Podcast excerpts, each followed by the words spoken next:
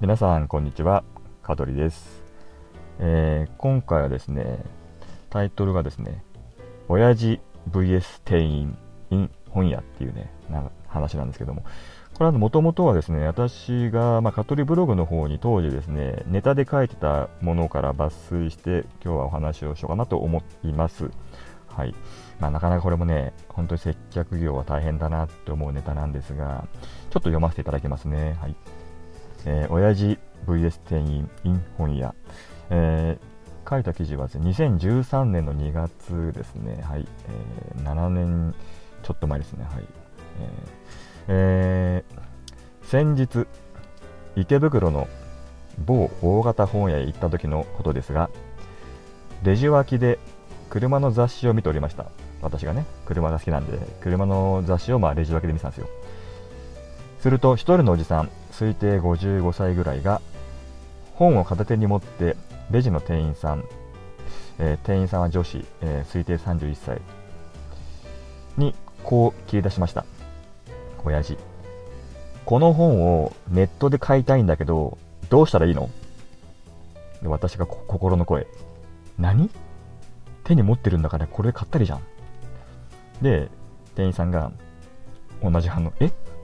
ネットというのはインターネットで購入したいということですか？ってなるんですよ。うん。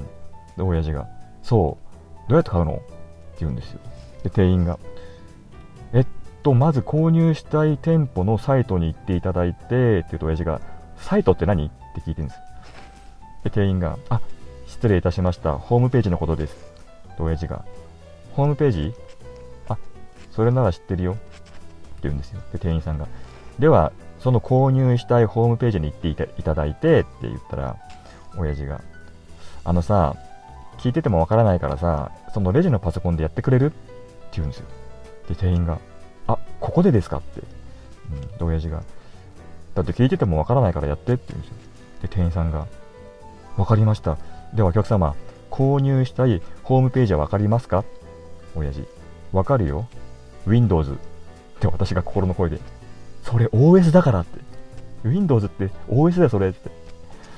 で、そこはまあいろいろやりとりがあって、その後も、その後も、この何とも言えない親父と店員の会話は、時折噛み合噛み合わない空気感を出しながら続いていたのですが、結果、店員さんが、初めてのホームページの利用であると、お客様の会員登録が必要になりますので、パスワードなどを決めないといけません。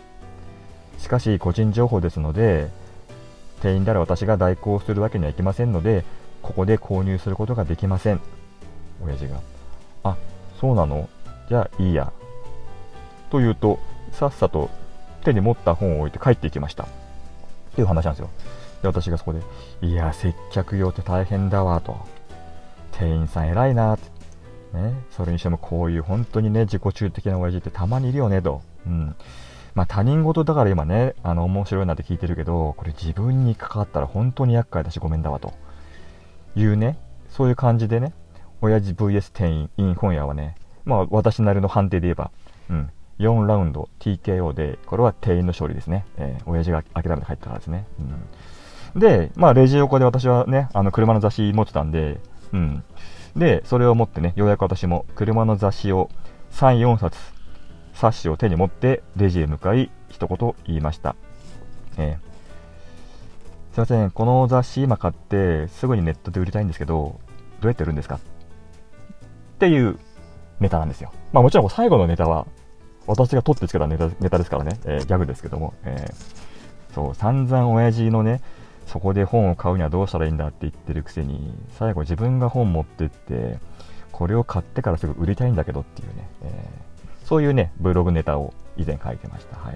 という流れですね。えー、ね本当にお客様って、あの、まあ、お客様は神様って言うけど、まあ、私は神様とは思わないけどね、えー、まあ、本当にこの方はですね、淡々とね、以前、私のカトリブログ聞いた方なら、と、以前、前々回、その前かな、おじいちゃんの病名っていうあのおじいちゃんが病院に来てなんだか新聞読んでると眠くなっちゃうんだけどこの場合は何かに行けばいいのって言ってねあの窓口の方がねそれは朝ですか？夜ですか？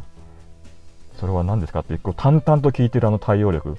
あれはすごいなと思って今回のこの店員さんもそうですよね、うん、ちゃんとなんかこうね、受け答えしてやってあげてってすごく親切だから、もう本当に私もですね、接客業したことあるからなおさらですけど、もう本当にすごいなと、うん、思っております。というわけで、ぜひ皆様もね、あの本屋本屋に行くときはですね、あのー、ね、本屋に行くときなんだよね、自分で言っといて何のオチもないけどさ、えー、というわけで、はい、すいません。もうオチが考えつかなかった、最後。はい。というわけで、また次回、えー、あの、新しいネタがあれば、あのー、お知らせしますので、ぜひ楽しみにお待ちください。はい。それでは今日はこの辺で、さよなら。